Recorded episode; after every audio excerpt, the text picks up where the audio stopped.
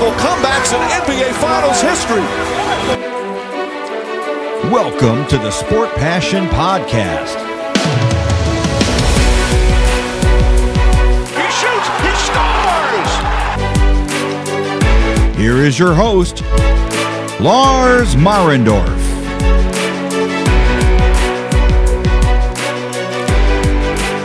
Einen wunderschönen guten Tag und herzlich willkommen zum Sport Passion Podcast.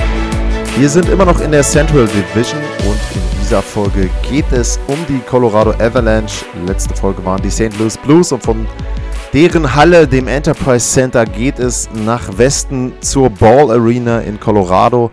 850 Meilen ungefähr, sagt Google Maps zu diesem Trip und wir gucken auf die Colorado Avalanche und auch in den letzten Folgen habe ich es ja so gemacht, so ein bisschen eine ganz, ganz kurze Franchise-History. Und wenn man über die Colorado Avalanche redet, dann muss man anfangen bei den Quebec Nordiques, denn die sind der Ursprung der Colorado Avalanche. Die Nordiques gab es in der WHL 1972 gegründet. Und die sind da tatsächlich mal Meister geworden im Finale gegen Winnipeg.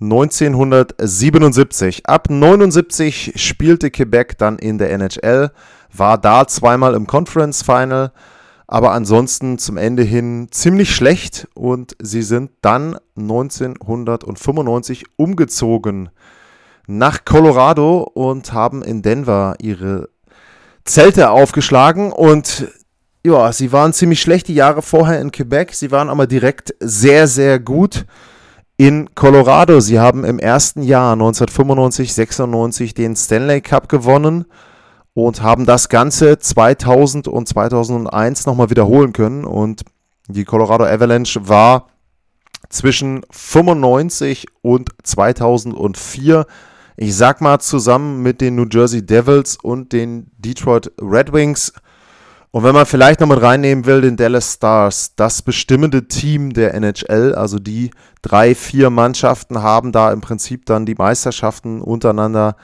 ja ausgeschossen und da war eben Colorado oft mit dabei. Danach in der Salary Cap Ära, da ging es dann relativ schnell nach unten. Äh, da haben sie am Anfang arge Probleme gehabt, haben da zwar immer noch mal eine Playoff-Runde gewonnen, aber zwischendrin gab es dann mal sieben Jahre, da hatten sie lediglich einmal die Playoffs erreicht. Und das war sogar so weit, oder das führte sogar so weit, dass sie in der Saison 2016, 2017 lediglich 48 Punkte sammeln konnten. Eine der schlechtesten Spielzeiten, vielleicht die schlechteste, je nachdem, wie man das werten will, in der Geschichte der NHL. Aber schlechte Spielzeiten bedeuten gute Draft-Picks und die haben sie sich geholt. Einige gute Spieler da verpflichtet dann in diesen Jahren und ab da ging es dann langsam bergauf. 2017, 2018 die Playoffs erreicht, 18, 19 dann sogar eine Playoff-Serie gewonnen. Und ja, im Prinzip ab 2019, 20, also ab der Bubble, gehörten sie zu den Titelfavoriten. Sie haben dann in dieser Bubble gegen die Dallas Stars verloren, dort eben das Conference-Finale nicht erreicht. Und im letzten Jahr waren sie der große, alles überragende Favorit. Und man hat erwartet, dass sie mindestens ins Stanley Cup-Finale kommen und dann da hoffentlich gegen die Tampa Bay Lightning spielen. Und sie haben auch eine sehr gute Regular Season gespielt, 82 Punkte, bestes Team der NHL, 39 von 56 Spielen gewonnen. Sie haben super begonnen, die Playoffs. 4-0 die St. Louis Blues weggefegt in einem Sweep. Sie haben vom Ergebnis her auch gut begonnen gegen die Golden Knights. Ähm, erstmal mit einem 7-1 in Spiel 1 und dann das zweite Spiel auch noch gewonnen. Das war allerdings von der Leistung her schon weniger gut. Und ab da, ab dem Spiel 2, ging es dann im Prinzip bergab. Zwischendrin immer noch mal ganz okay gespielt gegen die Golden Knights, aber letztlich dann in sechs Spielen verloren gegen die Vegas Golden Knights. Und das war dann schon, ja, ein bisschen enttäuschend, muss man sagen, weil das beendet so ein bisschen diese Entwicklung der vergangenen vier Jahre. Und die Entwicklung stagniert eben. Also die Avalanche sind dann eben jetzt in den letzten drei Jahren nicht mehr über die zweite Playoff-Runde hinausgekommen.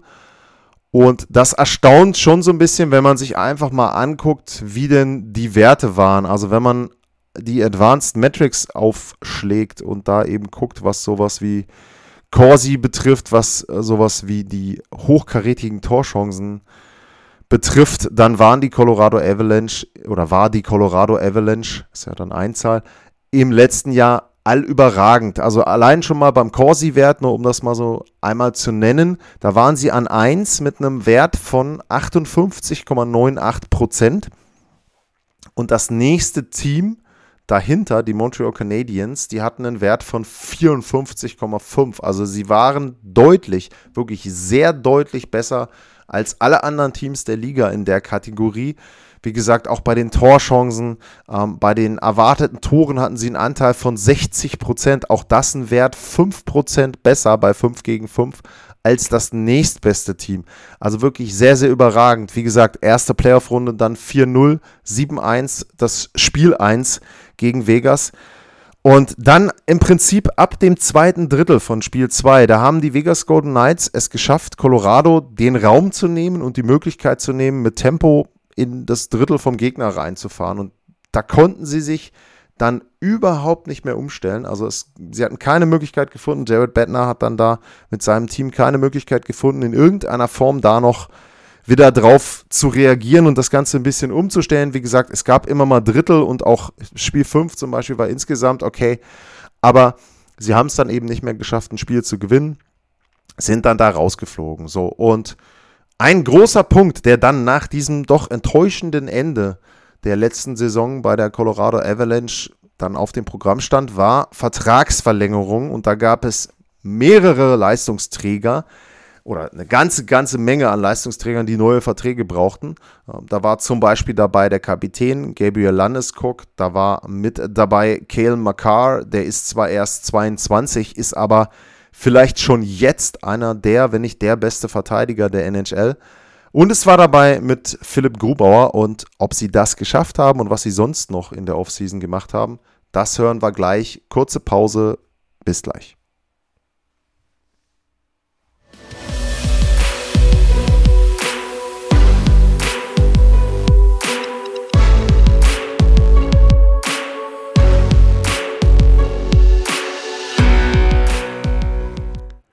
Zurück beim Sport Passion Podcast und wir gucken jetzt auf die Offseason der Colorado Avalanche. Und ich hatte es schon erwähnt, es gab ein paar Verträge, die ja, unterschrieben werden mussten oder beziehungsweise wo dann, na, Verlängerung ist es ja dann auch nicht, sondern neuer Kontrakt einfach unterschrieben werden musste. Und die prominentesten Namen habe ich genannt und die Avalanche hatten sich da ja, eine Prioritätenliste gesetzt und an Nummer 1 stand da Cale McCarr, der jüngste in der Runde dann eben zusammen mit Landeskog und Grubauer.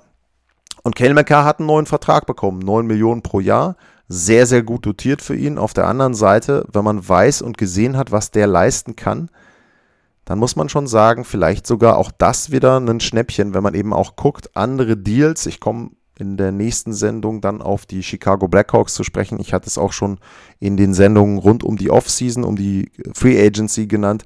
Äh, Seth Jones zum Beispiel verdient mehr. Der ist für mich schlechter. Man könnte vielleicht sogar sagen, deutlich schlechter als ein Kale McCarr und der ist schon älter. Also äh, ein guter Deal, den Colorado da ausgehandelt hat.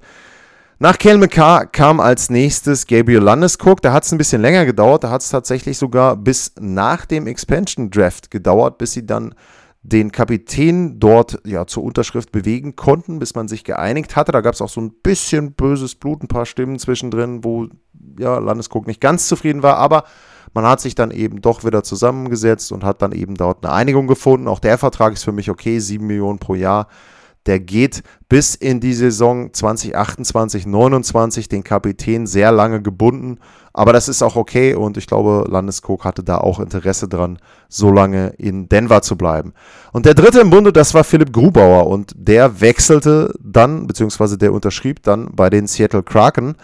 Und da lief Colorado einfach so ein bisschen die Zeit weg und es war halt einfach auch kein Geld mehr da. Also Sie hatten eben dann die Situation, dass sie durch die Verträge mit Landeskog und eben dann auch mit Cale McCarr nicht mehr so viel Platz unterm Salary Cap hatten. Und Philipp Grubauer konnten sie sich dann einfach nicht mehr leisten. Der ist weg, aber nicht nur Philipp Grubauer ist weg und in Seattle, sondern auch äh, Jonas Donskoy ist auch in Seattle. Den hat sich Seattle gegriffen, den haben sie ausgewählt im Expansion Draft. Da konnte Colorado nichts gegen machen. Auch Brandon Saad ist weg der hat unterschrieben, das hatte ich in der letzten Folge schon vorgestellt, bei den St. Louis Blues. Da fehlt also auch der nächste offensive Spieler nach Donskoy. Ein Verteidiger ist auch weg. Ryan Graves, äh, den hatten sie schon vorsorglich getauscht vorm Expansion Draft und hatten den abgegeben nach New Jersey, weil sie wussten, der könnte dann sowieso gepickt werden und bevor man den verliert für nichts, tauschen wir den einfach. So, und dann stand Colorado ohne Philipp Grubauer da, der für die Designer Trophy nominiert war, einer der besten Torhüter war in der letzten Saison und dann mussten sie handeln. Sie mussten irgendetwas machen auf der Torhüterposition. Und da hat dann Joe Sakic einen Trade eingefädelt mit den Arizona Coyotes und da haben sie Connor Timmons abgegeben und sie haben dafür Darcy Kemper bekommen und da muss man eben sagen, das war dann der Deal, um die Torhüterposition wieder ein bisschen zu festigen und um eben da auch einen Veteran zu haben. Ähm, Pavel Franzus kommt höchstwahrscheinlich zurück. Warum sage ich höchstwahrscheinlich? Der hat in der letzten Saison nicht gespielt, weil er verletzt war und da würde ich erstmal abwarten wollen, wie er denn spielt, ob er denn überhaupt einsatzfähig ist in der nächsten Saison und dann entsprechend danach erst gucken, okay, äh, ist das dann mein, ja, jetzt dann eben wieder Backup zusammen mit Darcy Kemper dann das Torhüter-Duo. Also eine Offseason, wo die Colorado Avalanche schlechter geworden sind, das muss man einfach so sagen, wenn man eben guckt, auch was sie an Tiefe vorhatten, speziell auch bei den Forwards. Wenn man jetzt guckt, äh, was da noch übrig geblieben ist, ähm, Jonas Donskoy eben weg, Brandon Saad eben weg, das tut ihnen schon weh, weil das zwei Spieler waren, die sie in Reihe 2, 3 auf jeden Fall kombinieren konnten. Wenn sie wollten, konnte man einen der beiden theoretisch auch in Reihe 1 reinstellen. Ähm, das war schon ein Punkt, der ihnen sehr, sehr geholfen hat, dann eben auch ja, während der regulären Saison normalerweise wäre das auch ein Punkt gewesen, der ihnen dann in einem tiefen Playoff-Run auch hätte helfen können. Ja, und jetzt äh, geht es eben darum zu gucken, was machen sie jetzt in der Spielzeit und das wird das Thema vom letzten Drittel sein. Da gucke ich, wie Colorado vielleicht dann jetzt in der neuen Saison die Verluste, die sie in der Offseason hatten, auffangen kann. Bis gleich.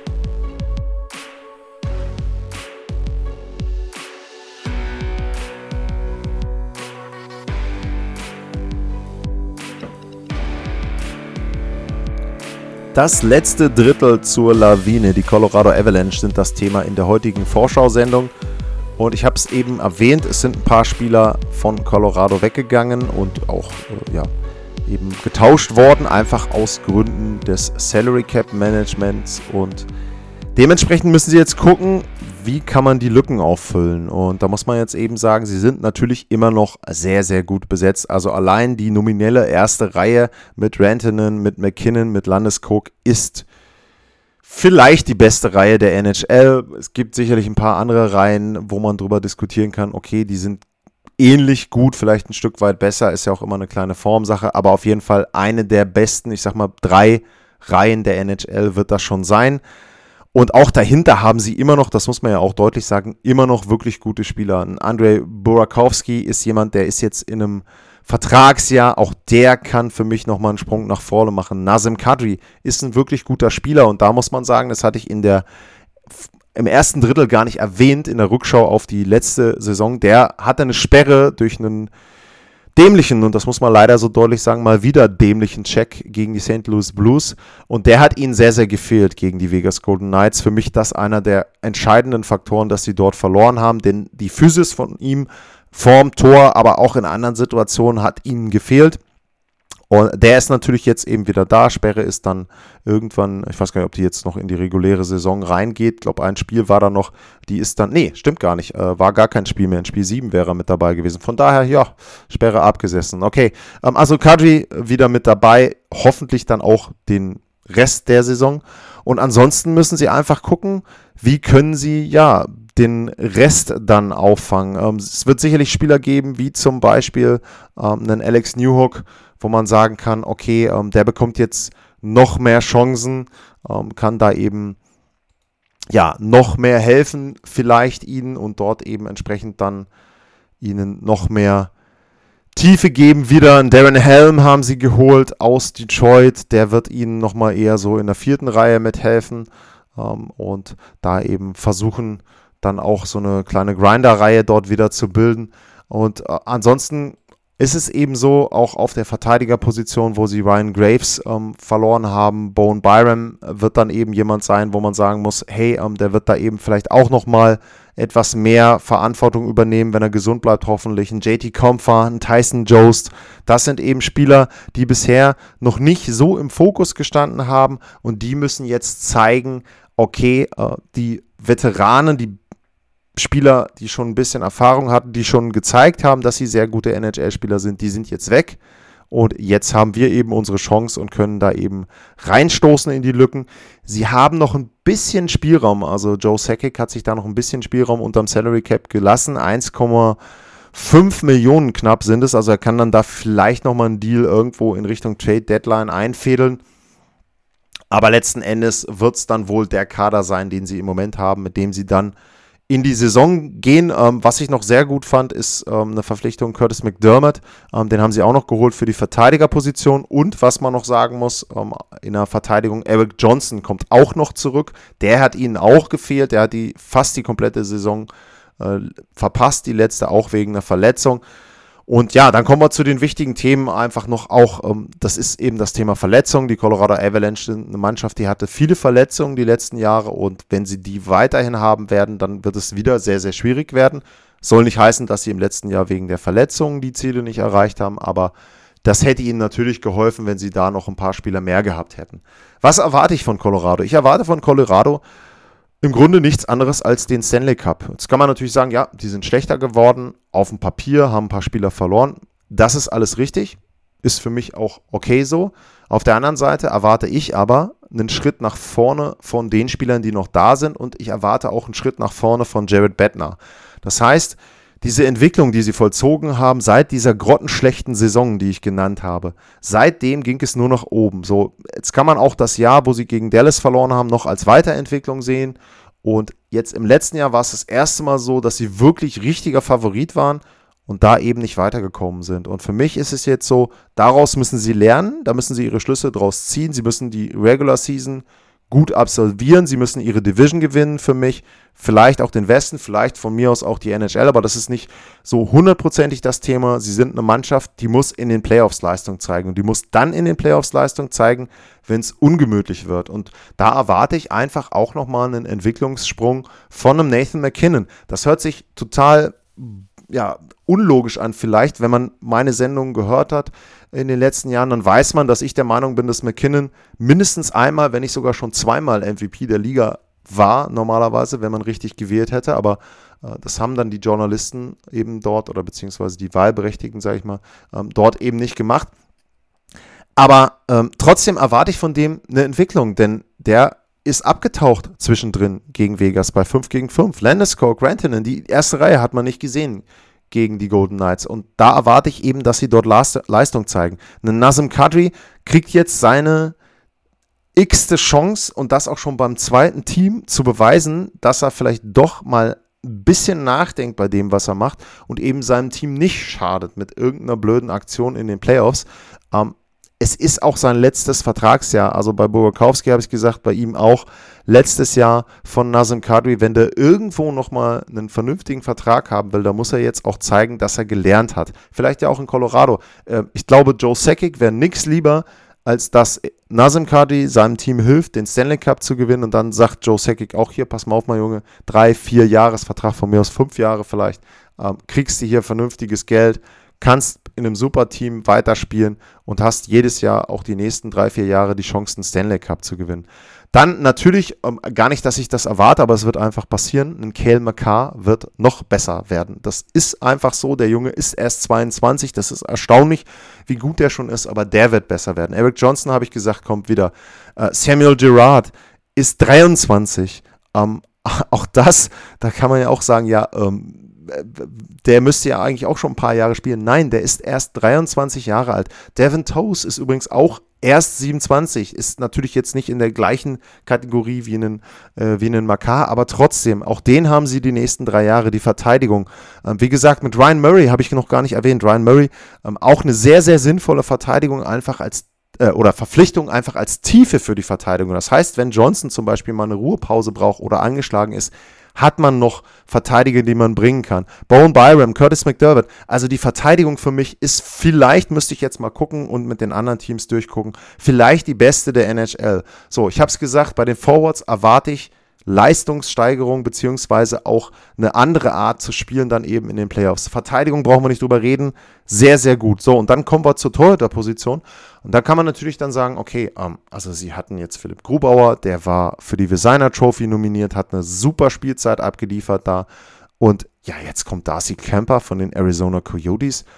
Hm, also was machen die denn da? Was wollen die mit Darcy Kemper? Also, ähm, naja, zum einen muss man sagen, viel mehr war für Joe Sakic dann am Ende auch nicht zu machen. Und zum anderen muss man vielleicht auch sagen, naja, ähm, ist das so viel schlechter, ein Darcy Kemper, als ein Philipp Grubauer? Natürlich, klar, wenn man jetzt letztes Jahr 1 zu 1 vergleicht, dann sind die Zahlen von Grubauer besser. Nur, man muss ja auch die Teams vergleichen. Und Grubauer hatte mit Colorado eben auch im letzten Jahr eine der besten Verteidigungen der NHL. Und die kriegt Darcy Kemper jetzt auch. Also an der Verteidigung wird sich eher noch was verbessern, als dass sich da was verschlechtert. So, und dann muss man eben sagen, wenn man sich die Zahlen mal anguckt, die Darcy Kemper schon mal hatte, bei den Arizona Coyotes, bei einem Team, was eben nicht so gut war, da muss man schon sagen, hey, ähm, wenn ich mal gucke, zum Beispiel 18, 19, 55 Spiele gemacht und ähm, einen Gegentorschnitt von 2,33, 92,5 die Fangquote, ist jetzt nicht so schlecht. Und das bei einem Team, was eben nicht so toll war. Auch in der äh, Saison, wo die Bubble war, 29 Spiele, 2,22, 92,8% Fangquote. Also Darcy Kemper ist kein schlechter Torhüter, der hatte nur bisher immer Mannschaften vor sich, die eben nicht so gut gespielt haben. So, und der bekommt jetzt eine sehr, sehr gute Verteidigung und man muss jetzt auch noch mal kurz zurückblicken, der hat sogar die Weltmeisterschaft gewonnen mit Kanada, auch da wirklich gut gespielt. Das heißt, der hat jetzt auch, selbst nachdem er bei Arizona nicht so gut gespielt hat in der regulären Saison oder beziehungsweise keine so gute Teamleistung dann auch insgesamt hatte, hat er gezeigt, er kann es immer noch. Und da glaube ich eben, dass das für Colorado ein Vorteil sein wird. Aber, und das dann vielleicht der abschließende Punkt für die nächste Saison für Colorado, auch er muss gesund bleiben. Auch der hatte Verletzungen die letzten Jahre. Pavel Franzus habe ich erwähnt. Das Duo Camper Franzus, da mache ich mir weniger Sorgen eigentlich über die Leistung auf dem Eis, wenn sie gesund sind, sondern wirklich eben über den Punkt, sind sie denn gesund? Und das könnte eher das Problem sein bei Colorado, dass sie wieder einen Torhüter haben, der verletzungsanfälliger ist. Grubauer, Gott sei Dank, im letzten Jahr ist gesund geblieben. Aber auch da war es eben schon ein Ritt auf der Rasierklinge für Colorado und das wird eben eines der großen Themen sein. Ja, und wie gesagt, meine Erwartungshaltung ist die Stanley Cup und alles andere drunter wäre für mich eine Enttäuschung. Man kann jetzt natürlich sagen, ja, müssen erstmal ins Conference-Finale kommen und so weiter. Ähm, ja, nur ich sehe als zweites Team im Westen dann noch Vegas. Da hatte ich ja in der Pacific Division schon äh, darauf hingewiesen. Und da bin ich der Meinung, mit der Verteidigung, die Colorado hat und mit dem Potenzial, was die erste Reihe plus all die anderen Forwards, die da drumherum sind, ausschöpfen kann. Das ist für, wäre für mich normalerweise der Unterschied gegenüber Vegas. Hätte es letztes Jahr schon sein müssen, meiner Meinung nach, hat nicht geklappt. Und ich hoffe einfach dann aus Sicht von Colorado, und man weiß es ja nun, ich bin da auch eher sympathisant, als dass ich da neutral bin, dann hoffe ich eben schon, dass Colorado da diesen nächsten Schritt gehen wird und dann eben auch in Richtung Stanley Cup marschieren wird. Das war die Vorschau auf einen der Titelfavoriten, auf die Colorado Avalanche. Und dann geht es weiter in der nächsten Folge mit einer Mannschaft, die viel gemacht hat im Sommer und die auch schon in jüngster Zeit Stanley Cups gewonnen hat, aber die, ich glaube, trotzdem im nächsten Jahr nicht so nah dran sind. Aber das gucken wir dann. Im Detail geht es um die Chicago Blackhawks in der nächsten Folge und bis dahin, jetzt nochmal der Hinweis, ich glaube, ich habe die letzten Folgen das nicht so gemacht. Bitte bewertet, bitte stellt Fragen. Wie gesagt, wir sind in der Central Division. Die anderen kommen noch. Metropolitan und die Atlantic sind dann noch in der Eastern Conference. Also, wenn ihr da Fragen habt zu den Teams, bitte immer stellen. At Lars-Mar ist da mein Twitter-Handle. Sehr, sehr gerne anschreiben, auch sehr, sehr gerne folgen da. Und ansonsten vielen Dank fürs Zuhören. Bleibt gesund und bis zum nächsten Mal. Danke. Tschüss.